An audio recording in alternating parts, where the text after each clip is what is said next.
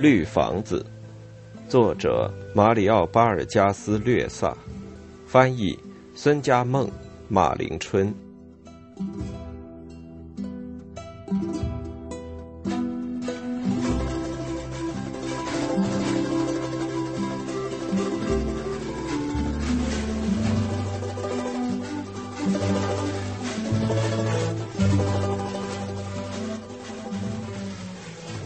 献给帕特利西亚、胡安娜·宝拉和安东尼亚，每天定时离开加伊纳塞拉去，也总是来往于固定的路线。走过那么两个笔直而且尘土满地的街区，就到了市场。女贩子们正开始在苏杨木树下铺了毯子，摆好商品。到了出售梳子、香水、衬衣、裙子、缎带和耳坠的奇异商店，向左一拐，再往前走上一百米，就是阿马斯广场。广场周围是一圈棕榈树和罗望子树。他们从北方新旅馆对面的一个街口进入广场，在整个行程中，胡安娜·宝拉用一只手向熟人打招呼。另一只手搀着安东尼亚。到了广场，胡安娜观察一下那里的长凳，选择一条最阴凉的，把姑娘安置在那里。如果姑娘一动不动坐着，洗衣服就一路小跑返回家里，解开驴子，把要洗的衣服集中起来，朝河边走去。如果安东尼亚的双手不安地抓住她的手，胡安娜就在他身边坐下来，温存地安慰他，反复地低声问他怎么了，直到姑娘放他离去。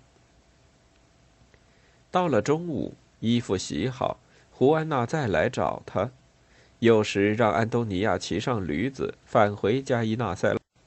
看到他同一个和蔼的女邻居在广场园亭周围散步，或是听到擦皮鞋的乞丐和那个哈辛托告诉他的。某某人带他到教堂里去了，或者到堤岸那里去了。这一切对胡安娜来说都已习以为常，于是他就独自返回加伊纳塞拉去。而安东尼亚到了下午，也就牵着某一富翁家的女仆的手回来了。那一天，他们出来的时候比往日要早。胡安娜要顺便去阁劳军营送一套军装。那时市场上还空无一人，几只雾鹰在奇异商店的房顶上打瞌睡。清道夫还没上工，垃圾堆和水洼散发着臭气，空荡荡的阿马斯广场微风轻拂，旭日初升，天空一望无云。此时沙尘已无，胡安娜用自己的裙子擦了擦长凳。感到姑娘的双手是镇静的，便在姑娘的面颊上亲了一下，就走了。在回家的路上，他遇到了住在堤岸区的埃莫赫内斯·雷安德罗的老婆，两人就一起继续走路。此时太阳已升到了顶空，直射在市镇的房顶上。胡安娜佝偻着身躯，不时的用手揉着腰。他的女友问：“你生病了吧？”他说：“几年来，我一直有抽筋的毛病，特别是在早上。”两个人又谈起了病痛、药物、晚年生活的劳碌等等。接着，胡安娜告辞，走进了家门。出来时，他抱着一大包脏衣服，腋下还夹着用几张回声与新闻包着的军装。他沿着荒漠边缘朝格劳军营走去。地面炙热，蜥蜴在他双脚之间窜来窜去。一个士兵迎了上来，上尉要发火了，为什么不把军装早点送来？士兵一把夺过纸包，付了钱。胡安娜向河边走去，这次他没有去老桥，尽管他平时总是在那里洗衣服，而是去土场那边一片圆形的河滩。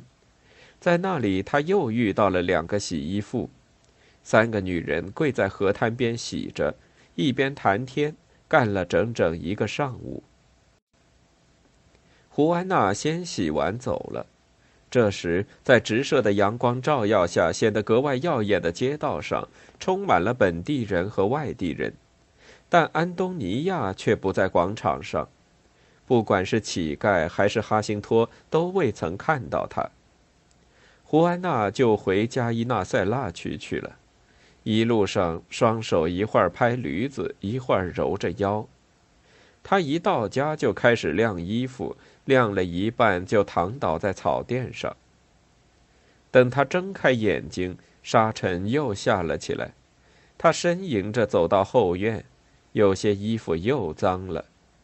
他拉上护神的帆布罩，收起衣服，回到房间里，在床垫底下翻了一通，找到了药水，用药水把一块布浸湿。撩起裙子，就用力在胯部和臀部揉擦起来。药水有一股尿味儿，令人作呕。胡安娜堵起鼻子，等待皮肤晾干。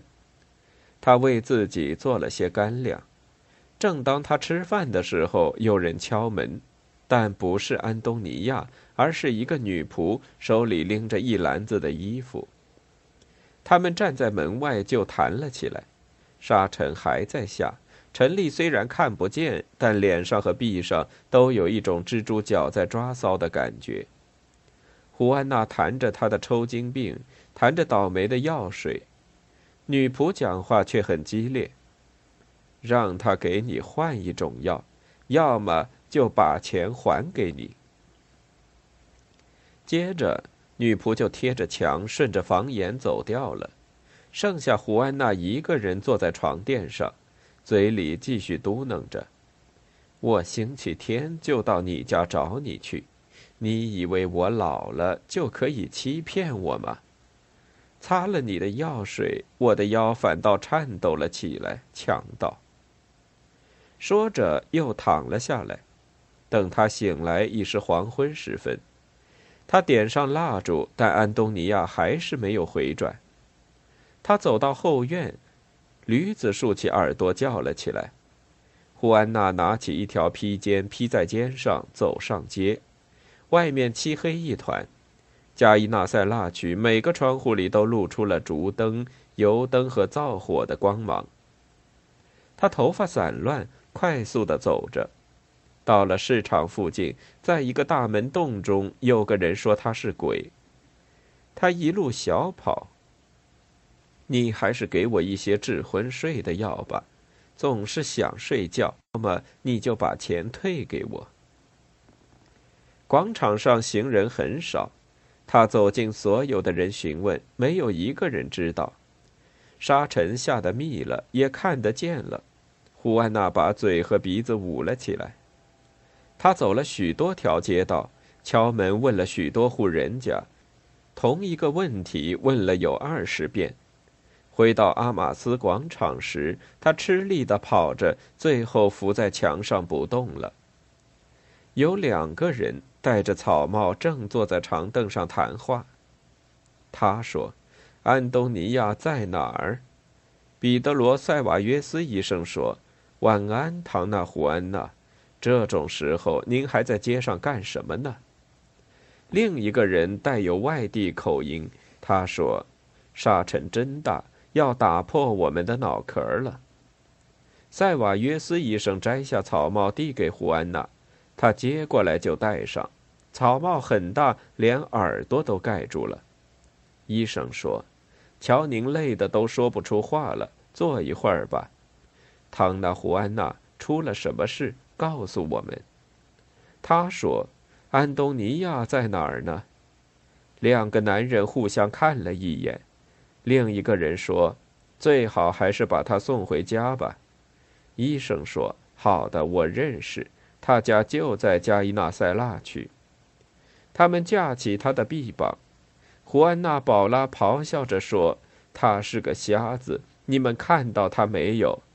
塞瓦约斯说。汤纳胡安娜安静些，到家里再讲。另一个问：“这是什么气味？”塞瓦约斯医生说：“是江湖郎中给的那种药水的气味。”可怜的老太婆。胡里奥列阿德基擦了擦前额，看了翻译一眼。蔑视当局，这可不好，你要吃亏的。把这话翻给他听。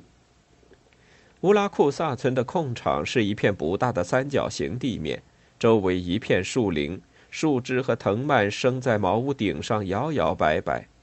这些茅屋用硬木木桩支撑着，架在空中，四周凹进，犹如鸭尾。翻译比划着咕哝了几句，胡母注意的听着。茅屋共有二十几座，式样一模一样，芦草铺的屋顶，藤条扎起来的棕榈木片做板壁，树干做的梯子极为粗糙。两个士兵在挤满被俘的乌拉库萨人的茅屋前聊天，另几个正在崖边支帐篷。基罗加上尉用手轰着蚊子，小女孩安静地站在罗伯托·德尔加多班长身边，不时地望着胡母。女孩子眼睛明亮，还像男孩子似的，胸部微微显出两点紫色的乳晕。这时，胡母讲话了，她那两片发紫的嘴唇吐出一种干巴巴的声音，并且一口一口的吐着唾沫。胡里奥·列阿德基把腿闪开，免得落上雨点般的唾沫。翻译说：“他说班长偷东西，也就是说抢东西。”他们就用棍子揍了他一顿，但最后还是放了他，说：“滚吧，下次别偷了。”而且还给了他一条独木舟，就是胡母本人的那条。领水员跑了，他没看见，是跳的水。德尔加多班长朝胡母走了一步，说：“你说谎。”基罗加上尉使了个眼色，阻止了他，说：“先生，他在说谎。”班长是到八卦去探亲的，要是还偷他们的东西，岂不浪费了许多时间？上尉，就算我们想偷，那又能偷什么呢？您没见乌拉库萨村这副穷相吧？上尉说：“说你们杀了那个新兵，也是并无其事喽。他到底真的跳河没有？见鬼！他要是没有死，那就是开小差。”班长把手指交叉起来，吻着说：“他们肯定是把领水员杀了，还说我们偷了他们的东西，真是弥天大谎！上尉，我们只是稍微搜查了一下，也是为了找到我对您讲的那种杀虫药，他们就把我捆起来毒打，还捆打了佣人。领水员是他们杀掉后埋起来的，为了不让人发现。”胡里奥·列阿德基朝小女孩微微一笑，说：“这孩子在偷看我，是害怕还是好奇？”小女孩系着一块阿瓜鲁纳人的那种遮羞布，沾满尘土的浓发随着头的摇摆而飘动不止，头上、臂上都没带装饰品，只是脚踝上系着两个小小的干葫芦。胡里奥·列阿德基说：“为什么不同彼得罗·埃斯卡维诺做生意？”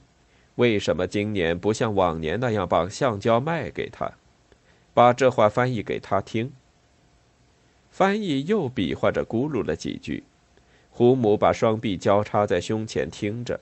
与此同时，镇长示意叫女孩走近。女孩一扭身，背对着他。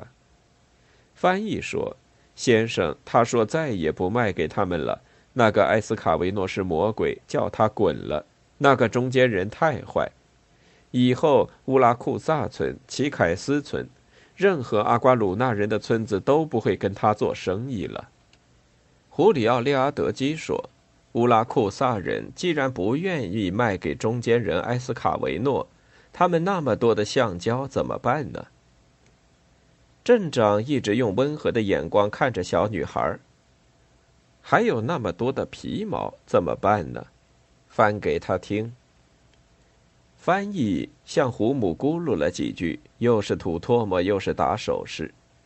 列阿德基观察着他们，身子微微倾向这个乌拉库萨人。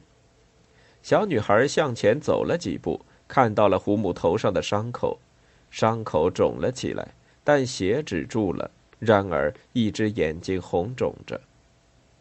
胡里奥·列阿德基说：“合作社。”阿瓜鲁纳人话里可没有这个字眼，他是跟你说“合作社”这个字了吗？翻译说他是用西班牙语说的，先生。基罗加上尉说：“是的，我也听见了。事情怎么这么复杂，利阿德基先生？他们为什么不跟埃斯卡维诺做生意了？他们怎么会想得出要到伊基托斯去卖橡胶呢？他们连伊基托斯是什么都不知道呢？”胡里奥·利阿德基似乎在出神，摘下帽盔，理了理头发，看了上尉一眼，说。十年来，彼得罗·埃斯卡维诺一直给他们运来布匹、猎枪、刀子，这些都是进树林割橡胶需要的工具。上尉，过后埃斯卡维诺再来，他们就把割集来的橡胶交给他，他再用布匹、食品补上全价，这些也是他们需要的。今年，他们也接受了预付的东西，但到后来却不愿意卖了。上尉，这就是全部的事实。士兵搭好了帐篷，也都走了过来。其中一个伸手去摸女孩，女孩吓得一跳，小葫芦也跳了起来，发出一阵铃鼓声。上尉说：“啊哈，这可是贪污，我还不知道呢。殴打军人不算，还要诈骗老百姓，那么干掉那个新兵也就不足为奇了。”镇长说：“抓住他，别让他跑了。”三个士兵跟在女孩后面跑着，他太灵活了，滑来滑去，最后在空场的中央抓住了他，把他带到镇长跟前。镇长伸手摸他的脸蛋，说：“这女孩眼睛机灵，动作优美，对吗，上尉？可惜生长在这种地方。”上尉说：“这女孩肚子也不大。”骨胀病对孩子来说太可怕，他们食物里寄生虫太多。罗伯托·德尔加多班长说：“这孩子年纪小，吃的也不错，要是带到部队去，一定会受宠爱的。”上尉，士兵们笑了。是他的女儿吗？翻译说：“不是，先生，不是乌拉库萨村人，倒是个阿瓜鲁纳族姑娘。”他说：“这孩子是在帕托瓦恰纳出生的，先生。”胡里奥·利阿德基叫过两个士兵说：“把他带到帐篷里去，谁要是跟他动手动脚，你们可得小心。”一个士兵抓起女孩的臂膀，他也不抗拒，任士兵抓住。胡里奥·利阿德基转向正在同看不见，也许是想象中的空中敌人做斗争的上尉。上尉。有几个自称是教师的人曾经到过这儿，他们是借口教土著人讲西班牙语而钻到这里来的。现在后果看出来了，把班长揍了一顿，毁掉了彼得罗·埃斯卡维诺的买卖。上尉，你想过没有？要是所有的土著都把预付食物的中间人撇开，事情将会怎么样？上尉抓了抓下巴，表情严肃地说。造成经济灾难吗？镇长点点头说：“这都是外来人给我们招来的麻烦。”上尉，上回是外国人，几个英国人，说什么植物学家钻进山里把橡胶树种拿走了，于是世界上就充满了英国殖民地出产的橡胶，比秘鲁的、巴西的还便宜。结果亚马孙河流域就给毁了。上尉说。列阿德基先生，从前真的有歌剧团到伊基托斯来演出吗？橡胶工人真的用钞票点雪茄烟吗？胡里奥·列阿德基微微一笑说：“你可以想想，我父亲那是专门雇一个厨师给狗做饭。”上尉笑了，士兵们也笑了，但是胡姆仍然表情严肃，双臂交叉。不时地用眼睛瞥向挤满乌拉库萨人的茅屋。胡里奥·利阿德基叹了一口气说：“那时候不费力气就能赚大钱，现在赚几个子儿还得流血流汗，还得跟这些人打官司，解决这种混蛋问题。”这时上尉也严肃起来：“汤胡里奥，我相信您的话。现在亚马孙河流域人们的生活可苦了。”列阿德基转向翻译，声音突然严厉起来：“阿瓜鲁纳人不能到伊吉托斯去卖橡胶，他们必须履行诺言。那些到过这儿的外地人欺骗了他们，什么合作社不合作社的，中间人埃斯卡维诺就要到这儿来，要像往常那样好好的做生意。翻给他听。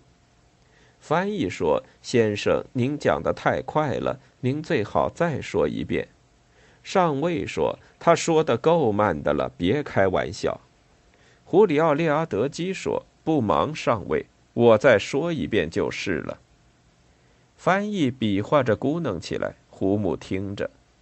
一些微风吹过乌拉库萨村，树林的枝叶发出微弱的沙沙声，一阵嬉笑声传了过来。小女孩正在同士兵在帐篷前玩耍。上尉不耐烦了，怎么不说话？他摇着胡母的肩膀。这回还没听懂。胡母昂起了头，用那只好眼睛打量着镇长，用手一指，嘴里咕哝了几句。胡里奥·利阿德基说：“他说什么？”翻译说：“他在骂你，先生，说你是魔鬼先生。”走廊里空无一人，只有从大厅传来的嘈杂声。天花板上吊着的电灯照着一层蓝色的玻璃纸，一丝晨曦沐浴着快要落下来的墙纸和几扇结实的房门。何塞费诺走进第一个房门，听了听，又走到第二个房门。第三个房门里有人在喘着粗气，木床吱吱发响。何塞费诺用手指敲了一下，接着听到塞尔瓦蒂卡的声音：“谁呀？”一个陌生的男人的声音，谁？何塞费诺立即向走廊尽头跑去。这个地方仿佛不是清晨，而还处在黄昏的样子。他一动不动地躲在暗影中。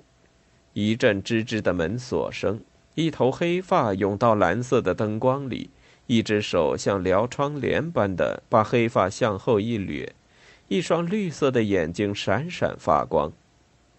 何塞费诺露出身影，向他做了个手势。几分钟之后，一个穿着衬衣的男人嘴里哼着小调，消失在楼梯口。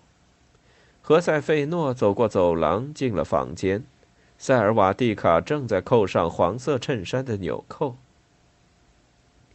利杜马今天下午回来，何塞费诺下命令似的说道：“他在下面，同雷昂兄弟在一起。”塞尔瓦蒂卡突然浑身一震，双手停留在扣眼上不动了，但是既未转过身子，也不讲话。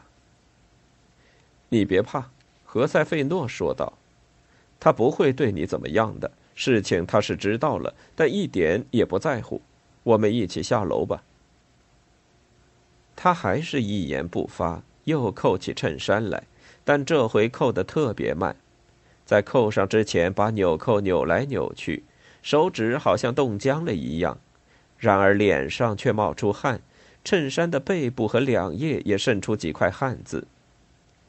房间很狭小，又没有窗子，只有一盏淡红的灯。屋顶波浪形的星板快要碰到何塞费诺的头。塞尔瓦蒂卡套上一条奶油色的裙子。好一会儿才费力地拉上拉链。何塞费诺弯下身子，捡起一双白色的高跟鞋递给他。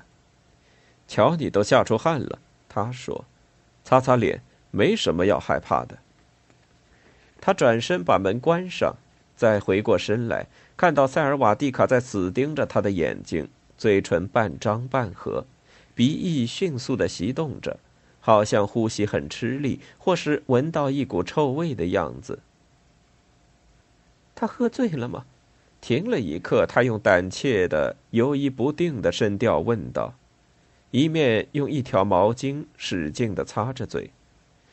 呃，有点醉。何塞费诺说道：“我们在雷昂兄弟那儿欢迎了他，他从利马带来了一种很好的呃皮斯科酒。”两人走出房间。在走廊里，塞尔瓦蒂卡手扶着墙壁，走得很慢。简直不能相信，你到现在还不习惯穿高跟鞋，何塞费诺说道。要不你就是太激动了，对吧，塞尔瓦蒂卡？他没有回答。在微弱的蓝色灯光照射下，他那直线条、厚实的嘴唇像是一个攥紧了的拳头，面部表情僵硬而死板。两人走下楼梯，迎面扑来一阵热气和酒味，灯光在减弱。当灯光暗淡而喧闹拥挤的舞厅出现在他们的脚下的时候，塞尔瓦蒂卡停住了，弯腰扑在楼梯扶手上，眼睛睁得大大的，用他那野性的目光在一片模糊不清的人影中巡视。何塞费诺用手指了指酒吧柜台，在柜台那边，在碰杯的那群人里，你认不出他来了，他瘦多了。在琴师和雷昂兄弟中间，那个穿着闪光上衣的就是他。塞尔瓦蒂卡僵直的抓着扶手，半边脸被头发掩住，一阵急切的气喘胀满了胸部。何塞费诺扶住他，两人走进互相拥抱着的舞伴中间，像是在泥泞中跋涉，也像是在出着汗的肉墙、臭气和难以辨别的喧闹声中开辟道路。圆球的小鼓和钹正在演奏一支科里多，中间不时的插进年轻人阿里亨德罗的六弦琴伴奏。这时音乐显得很活跃，但是六弦琴一停，音乐也就失去了和谐，带有一种悲壮的意味。两人走出舞池，来到酒吧柜台跟前。何塞费诺放开塞尔瓦蒂卡，琼加在摇椅上直起身子。四个脑袋同时转过来看他们，他们两人也止住了脚步。雷昂兄弟似乎很快活，汤安塞尔莫头发蓬乱，眼镜掉了下来。